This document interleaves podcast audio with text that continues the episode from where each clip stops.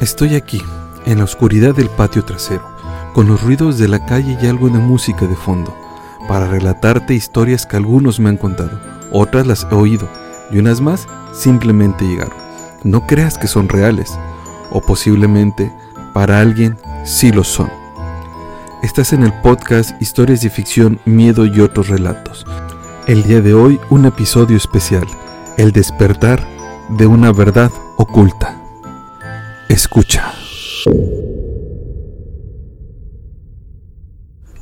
Durante mucho tiempo he guardado esta historia. Bueno, no es una historia. Esto realmente pasó.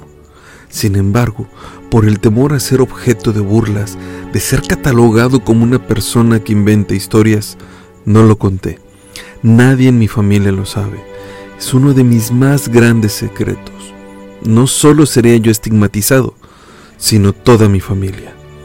Es mejor dejar el recuerdo en mi mente hasta que llegara el momento para contarlo, poder escribirlo sin ser juzgado.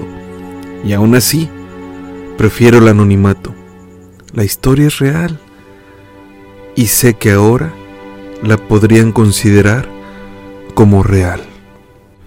Escribo frente al mar, aquí, en el mismo lugar y la misma hora donde tuve el encuentro con un extraño ser.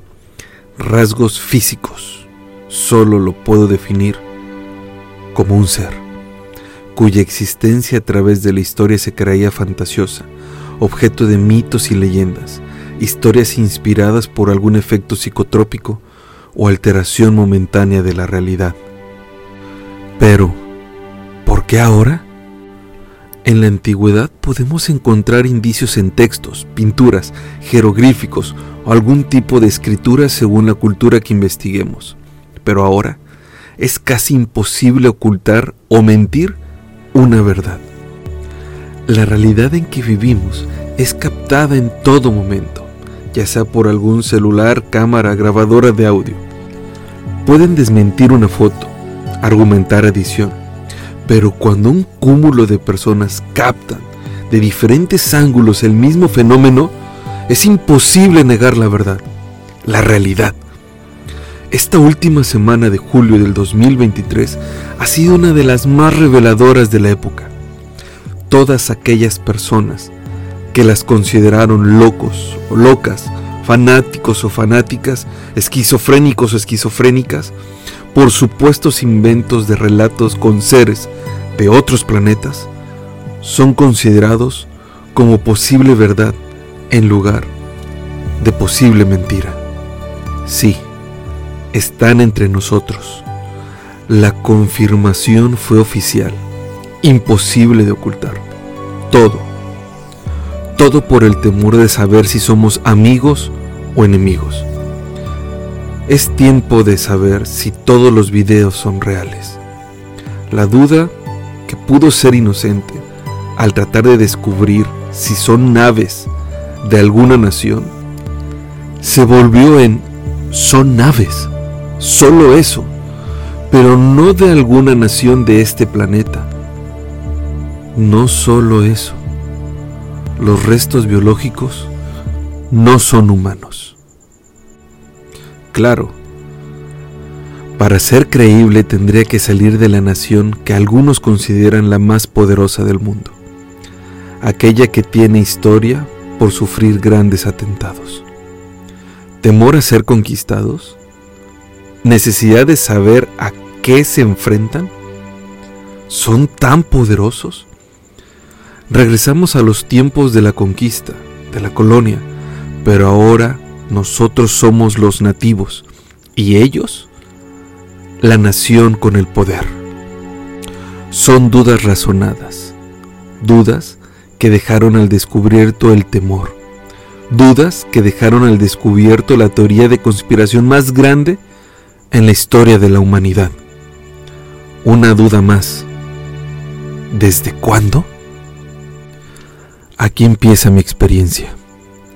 Era un recién egresado en busca de oportunidad en la ciudad emblemática del Caribe mexicano. Si bien no tenía intención de dedicarme al turismo, tomé la primera oportunidad. Total, la idea era empezar. Pero antes quería ser un turista y disfrutar del mar, playas, zonas arqueológicas. Fue entonces que reservé unos días en un hotel todo incluido. Enclaustrarme, comer, beber, dormir, nadar, un estado de relajación total, o por lo menos esa era mi idea. Tercer día, cumplí con mi rutina, ver el atardecer. Me fui directo a la playa, esperé la noche, con la intención de desconectarme del mundo, conectar conmigo mismo. El sonido de las olas era muy relajante. Al estar en casi completa oscuridad, vi algo salir del mar. Me pareció algo extraño, pero al mismo tiempo me pareció lógico. Eso solo duró unos segundos. Conforme el ser iba saliendo del mar, intentaba visualizar la forma. No era humana. Ahora sí, empezó el temor. Una sensación de miedo mezclado con parálisis. No sabía qué hacer. El ser se acercaba cada vez más. Él sabía lo que quería. Yo también. Irme. No recuerdo en qué momento el miedo, temor, las ganas de salir corriendo se volvieron en tranquilidad. Como si una especie de voz dentro de mi cabeza me dijera que todo estaba bien, que no sienta temor. Yo aún sentado en la arena. El ser era alto, más de unos 75, delgado, la oscuridad no me dejaba ver la textura de su piel o darme cuenta si tenía algún tipo de prenda sobre el cuerpo. Mi instinto de supervivencia me decía que saliera corriendo, pero no puedo decir por qué decidí quedarme. Curiosidad, estupidez, no lo sé. Se sentó a mi lado, pero a una distancia en la cual yo me sintiera seguro. Empezó a hablar. No tengas miedo, solo he venido a platicar. Te he observado las dos noches anteriores. Yo. ¿Eres lo que creo que eres? Él. Sí. Contrario a muchas historias sobre nosotros, solo vengo a platicar. Nada que temer. ¿Eres telépata o algo así? No.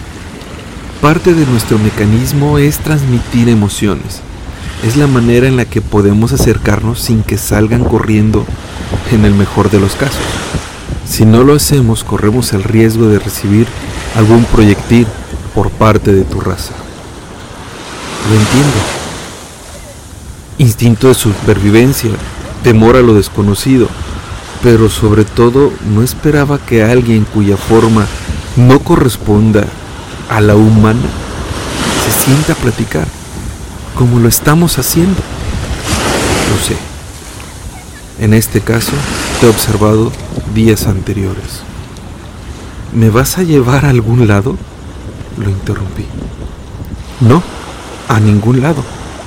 A lo largo de la historia nos hemos acercado a los humanos para contar un poco de nosotros y también para saber de ustedes. Sin embargo, no siempre somos bien recibidos. Es por eso que por lo menos mi raza ¿Tu raza? O sea que hay más razas. Así es, hay más razas. No todas amigables. Algunas son hostiles, ¿sí?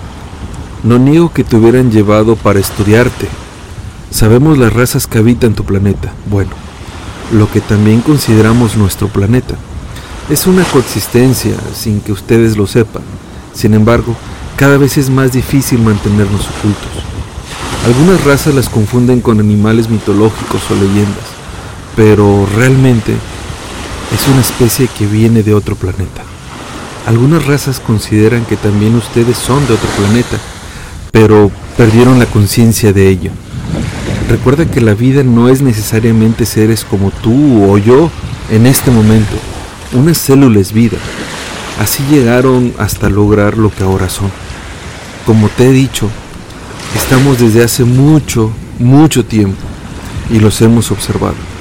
Tenemos concepciones diferentes del espacio, el tiempo, en gran medida por la tecnología que difieren mucho de la de ustedes.